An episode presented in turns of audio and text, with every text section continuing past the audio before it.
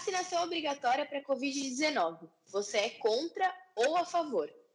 Será válida tal opção em tempos de pandemia como a que vivemos atualmente? Na balança social, qual pesa mais? Seu direito individual ou o meu direito constitucional à saúde? Essas e outras questões polêmicas serão debatidas nesse episódio. Longe de ser uma questão brasileira, Vanessa, assistimos no mundo inteiro né, um movimento contrário à vacinação. Isso é baseado, sobretudo, na má informação, aliada à facilidade de comunicação oferecida pela tecnologia. Fakes correm à velocidade da luz e espalham inverdades que causam mais malefícios do que a própria pandemia.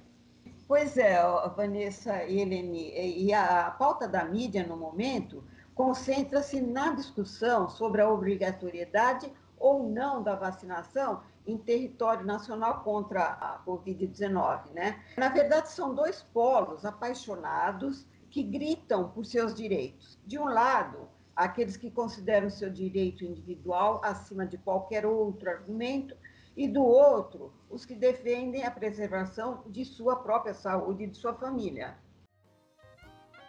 Eu sou Eleni Nogueira. Eu sou Adlete Amushi. E eu sou Vanessa Rep e nós somos o Cadinho Cast. Nesse episódio, a gente deu o nome para ele de episódio zero, porque trouxemos um novo formato para ele, né? Nos últimos cinco episódios, a gente recebeu gente falando sobre a temática e tudo mais, e nesse somos só nós três comentando sobre o assunto de diferentes perspectivas, né? Nós somos três jornalistas de especializações diferentes e de gerações diferentes também. Então, vamos expor aqui o que cada uma pensa a respeito da obrigatoriedade da vacina. Bom, então, antes de tudo, a gente tem que explicar como é que é, surgiu essa discussão da obrigatoriedade da vacina. Esse papo está rolando aí na mídia já há um tempo, né? Desde que nosso presidente Bolsonaro disse que não obrigaria a população, não, não sancionaria uma lei obrigando as pessoas a, a se vacinarem contra o coronavírus. Em seguida, o Dória, o governador do estado de São Paulo, disse que sancionaria a lei e obrigaria as pessoas, a população no geral do estado, a se vacinarem. E aí rolou toda essa, essa discussão na web, entre os grupos políticos, e depois disso, três partidos, três ou quatro partidos, se eu não me engano, apresentaram diretamente no plenário ações que discutiam a realização compulsória da vacinação no combate à pandemia do coronavírus. E aí essas discussões estão no STF e está rolando ainda, não tem uma previsão de quando vai acontecer, e alguns órgãos do país já se manifestaram, como a Advocacia Geral da União, que na última semana deu um parecer falando que a decisão que obrigue a vacinação contra o coronavírus seria desprovida de respaldo técnico principalmente agora nesse momento, porque não tem uma comprovação de que a vacina é realmente eficaz, porque ela ainda é um protótipo, ela ainda está em fase de teste. Mas veja bem, Vanessa, eu, eu não acho que essa discussão seja prematura, primeiro porque nós estamos falando de direitos individuais e coletivos que se sobrepõem ao problema dessa vacina atual Segundo lugar, está embutido no sentido de toda a discussão em torno da vacina, que é a partir do momento que ela seja autorizada pela Anvisa. Se ela não for autorizada, não tem nem o que se discutir. Então, o fato dela ser autorizada já está embutido daqui para frente em qualquer tipo de discussão que a gente venha fazer, certo? Sim o ST, o Supremo Tribunal Federal, ele deve julgar em breve não só a questão de ser obrigatório ou não a vacina para toda a população, como também se os pais, por convicções filosóficas ou religiosas, podem deixar de vacinar seus filhos. O Estatuto da Criança e do Adolescente prega a obrigatoriedade da vacinação, mas há um viés constitucional que abre espaço para discussão com o poder familiar exercido de maneira esclarecida sobre a causa da vacina, por entender que a vacina pode ser invasiva, tipo de medicina, uhum. muitas vezes rechaçada por veganos, por exemplo. Eles são contra. Então, existe todo esse lado é, toda essa pressão em cima dessas vacinas, né? No Brasil parece que são, é, são quatro, né, institutos que estão para aprovar as vacinas, elas estão sendo testadas, já está em estágio avançado. Coronavac, por exemplo, o Dória já trouxe algumas doses. Espera que assim, até o começo do ano que vem comece a ser distribuído. A questão toda que pega agora seria assim a, o direito individual e o direito coletivo, que é você pensar não apenas em você, mas também pensar no, não apenas em você, mas também pensar no, no próximo. A respeito, Eleni, eu gostaria até de citar o artigo 196 da Constituição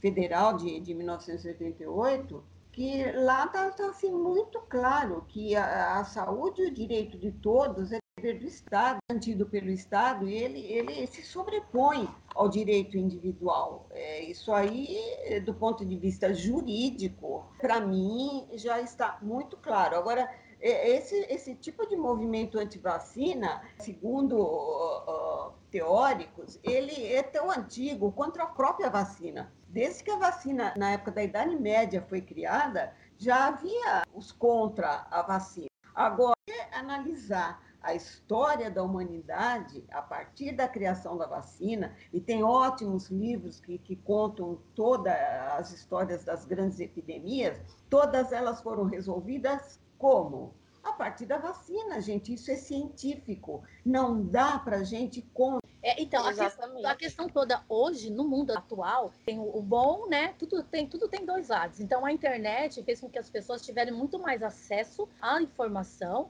só que ao mesmo tempo também tem muito mais ah, condições de gerar informação. Então, começam as notícias falsas sobre vacinação, que vem causando medo e fazendo com que a adesão ao programa de imunização do SUS, que é um modelo no mundo, né, que é de 1975, perca força. Tem até um estudo do DataSUS que desde 2004 os números de vacinados no país vêm diminuindo, porque o medo e as informações falsas são tão grandes que as pessoas acabam não querendo se vacinar. Sem contar que esse ano também as pessoas já não estão indo se vacinar, não estão indo vacinar as crianças por conta do medo de sair de casa, de ir no, no hospital, de pegar Covid. Então, imagine o caos que isso vai, vai resultar. A partir do momento que as pessoas discutem em tomar ou não a vacina de Covid, começa também, eu acredito, a pensar tomar de sarampo, tomar outras vacinas, não?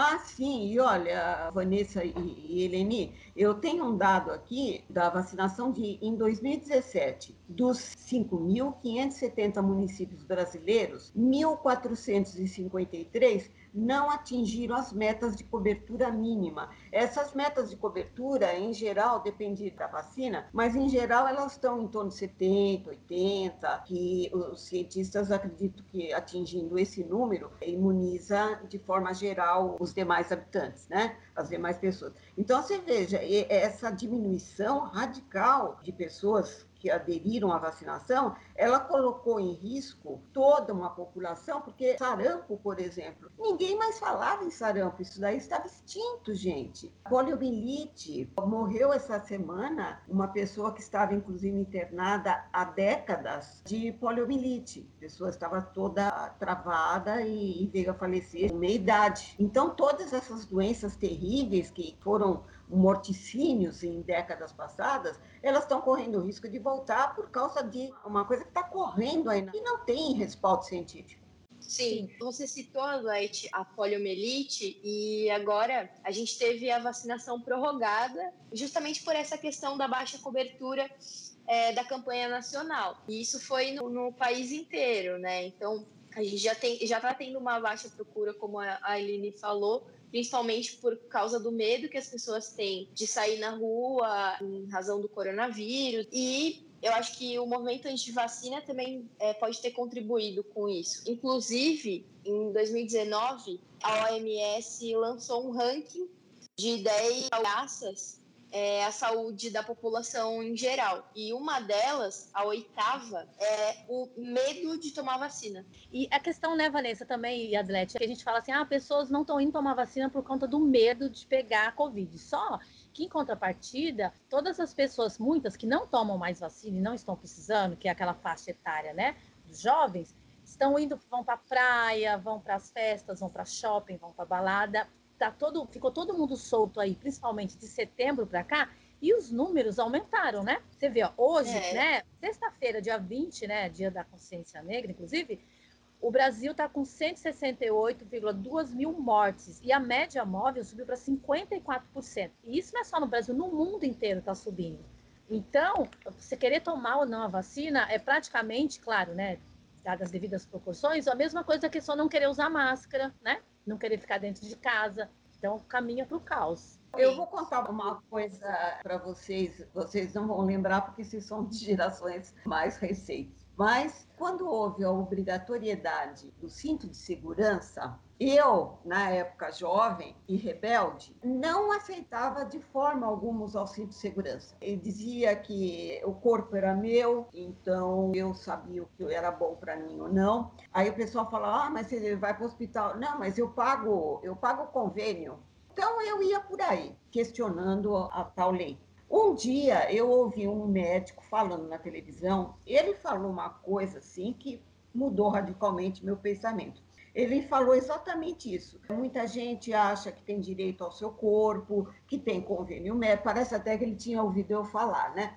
É, que tem convênio. Mas essas pessoas não percebem o seguinte: se elas sofrem um acidente, o aparato todo, e aí é um aparato público, necessário para ir resgatar essa pessoa, levar essa pessoa para o hospital e só depois ela é transferida se tiver um convênio médico. Tudo isso é dinheiro público que está sendo usado por uma pessoa em detrimento de outras que poderiam estar sendo beneficiadas com isso. Gente, aquilo foi assim um tremendo de um balde de água fria na minha cabeça. A partir desse instante, eu falei: não, realmente é isso mesmo e, e, o caso da vacina é exatamente a mesma coisa. Eu tenho direito ao meu corpo? Tenho. Mas eu estou pondo em risco o teu corpo. Será que isso é válido? Consequentemente, está tirando o direito de outras pessoas serem tratadas, né? Porque se você fica doente, necessita do serviço público, independente de você ter um convênio ou não, esse dinheiro que está sendo usado para você porque você foi irresponsável, poderia ter sido usado com uma outra pessoa que foi responsável, mas mesmo assim se infectou. Eu acho que é um ponto que a gente tem que destacar também, né? Nós aqui vivemos na Baixada Santista. Gente, eu acho que desde setembro, desde o final de agosto, todos os fins de semana desce uma galera em peso para cá. É como se fosse um feriado, sabe? A Rio Santos tem trânsito como se fosse final de ano, como se fosse temporada.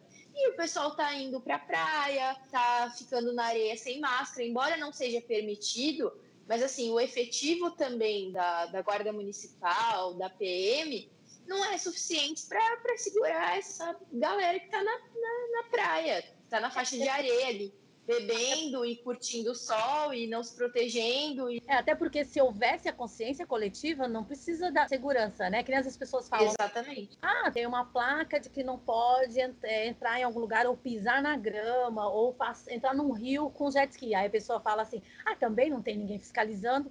Mas já tem a placa lá, é uma questão do brasileiro. Tem a placa, não é proibido, é proibido. Então, se é para você ficar em casa, se é para você usar máscara, não precisa um policial tá de plantão para poder te falar que não precisa, né? Você vê, na, a nossa família mesmo também, aqui, na, né, eu que estou aqui no Guarujá, na Praia Branca, nós tivemos seis mortos, numa comunidade de 350, pouco mais de 350 pessoas, houveram, teve seis mortes por Covid-19. E aí agora, nessa segunda leva, na minha família, um dos núcleos nossos familiares, três, quatro pessoas estão com Covid e um que já está internado, teve o irmão dele morto da outra, né, na outra primeira onda. E as pessoas, tem muita gente que ainda está nesse negacionismo de que não, é uma gripinha, não vai acontecer nada, isso é coisa da imprensa, isso é, é coisa do Dória, dos políticos, né? E a gente sabe muito bem quem implantou essa situação e é por isso que a gente está dessa forma até hoje, né, Adrete? É, eu, eu vejo o negacionismo, gente, como um dos mais graves comportamentos da vida moderna. Essa atitude de individualismo está muito, muito, muito arraigada na, na população. Eu, particularmente, eu me sinto assim muito segura na minha individualidade com responsabilidade. Eu sou uma pessoa, uh, tenho meus direitos individuais, mas eu reconheço os direitos das outras pessoas. O negacionismo, gente, é um mal talvez assim muito pior até que uma pandemia, porque ele nega, nega coisas assim que são provadas. Não é, é conceitos ideológicos. Você pode ser contra a favor quando se trata de conceitos. Isso não é conceito, gente. É Isso é, é fato. E contra é. fato não tem que discutir. Então, ah, para a gente encerrar esse nosso bate-papo aí, gostaria de falar para os nossos ouvintes que muito longe de a gente ter concluído essa discussão, nós apenas estamos começando. Eu, particularmente, vocês já perceberam que, que eu sou absolutamente favorável à vacinação, até porque eu tenho minha mãe que tem 103 anos, a minha já foi até matéria jornalística, tenho minha tia com 99 e toda a família do lado materno e do lado paterno são longevos e muito saudáveis e todos, sem exceção, foram vacinados desde que nasceram. Então, eu não posso ser contra isso, né, de forma nenhuma. Gostaria, inclusive, que vocês se posicionassem, Vanessa e Eleni, para a gente encerrar aqui nossa conversa. Bom, então, eu também sou a favor da obrigatoriedade da vacina e da vacina em si, porque, enfim, se eu não estiver protegida, como é que eu vou proteger alguém, né? Como é que eu vou sair segura na rua? Como é que eu vou ter certeza de que eu não vou passar é, quando eu tiver contato com a minha mãe, com algum parente, com meu marido, que não, meu marido trabalha em casa, trabalha sempre em home office e eu saio todos os dias para trabalhar. Como é que eu vou ter essa certeza é, se eu não tiver vacinada? Ou que eu vou encontrar algum amigo, ou que eu vou conversar com alguma fonte na rua, de repente durante uma entrevista, e não vou ter certeza que eu vou passar aquilo para ela. Hoje está tudo muito incerto, né? A gente sabe se vai pegar e se vai morrer, se não vai ter nenhum tipo de sintoma, se vai ficar só com sintoma de uma gripezinha e vai passar, não dá para saber. Então, eu acho que quando a vacina for liberada e tiver comprovada, eu acho que é a solução mais segura, assim, para todo mundo. É, do meu ponto de vista é o mesmo, porque assim, todas nós tomamos todas as vacinas que existem na caderneta, né? E estamos aqui, Sim. saudáveis, né? Meu filho tem 20 anos também, sempre tomou todas as vacinas e, e tá tudo ok. A Gretchen, a gente falou sobre, para encerrar, sobre o negacionismo, né? E ela falou que é uma, um dos males da sociedade moderna. Então, é, por falar em moderna, eu separei aqui uma, material que eu acho que é bem interessante, que é para a gente voltar um pouco, né? Então, antes do moderno, vamos lá para trás. É, tem é uma visão antropológica que é muito interessante sobre o primeiro sinal de civilização em uma cultura antiga. A antropóloga Margaret Mead, ela fala que o primeiro sinal de civilização em uma cultura antiga é a evidência de alguém com um fêmur, que é o osso da coxa, quebrado e cicatrizado. Aí a gente pergunta, mas por quê, né? Porque a gente imagina assim, primeiro sinal de civilização seria uma flecha, seria material, uma panela, qualquer coisa assim, um utensílio. Ela fala que cicatrização é a primeira evidência, porque no reino animal, se você quebrar a perna, você morre. Você não pode correr do perigo, você não pode até o rio beber água, você não pode caçar. E você então vira uma carne fresca para um predador. Nenhum animal sobrevive a uma perna quebrada por tempo suficiente para cicatrizar. Quando um fêmur quebrado cicatrizou, e ele é encontrado, né, é um sinal de quem, que alguém pregou tempo para ficar com aquele que caiu, tratou, protegeu, até que aquela ferida cicatrizasse. Então é isso, quando alguém se preocupa, mostra que um se preocupou com o outro. Isso é civilização. E hoje o que nós estamos Sim. vivendo, né? Que a gente fala assim, ah, vamos ficar em casa por conta do coletivo. Como que eu posso pensar é, no eu, no nós, se o outro não tem comida, se o outro não tem casa, se o outro não tem o álcool em gel. Então, esse problema é, da falta de coletividade, ele não surgiu agora na pandemia. É um problema sério da sociedade que a pandemia escancarou. Com certeza. É, Eleni, eu, eu achei maravilhosa essa, essa colocação dessa antropóloga, e eu gostaria, inclusive, que você falasse o nome dela mais assim, devagar, para até que os ouvintes ela é antropóloga Diga. Margaret Mead. Muito legal. Eu queria é, só falar uma coisa que eu acho que talvez não tenha ficado clara para algumas pessoas, é que quando a gente fala de obrigatoriedade de vacina, seja ela do coronavírus ou qualquer outra vacina que seja necessária, a gente garante que ela seja entregue pelo SUS, que é quem cuida de quem? De quem geralmente não tem acesso a, a um plano de saúde, mora em alguma área periférica, de repente, que só conta com o atendimento do postinho, do pronto-socorro. Então, é, acho que é importante frisar isso.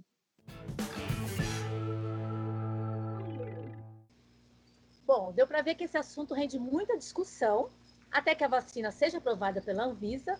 Essas reflexões ficam aqui, né, disponíveis, para que cada um possa decidir, ouvir vários dos lados, principalmente conhecer a parte científica para tomar, ter sua própria opinião e tomar sua decisão. Até o próximo cadinho! Tchau!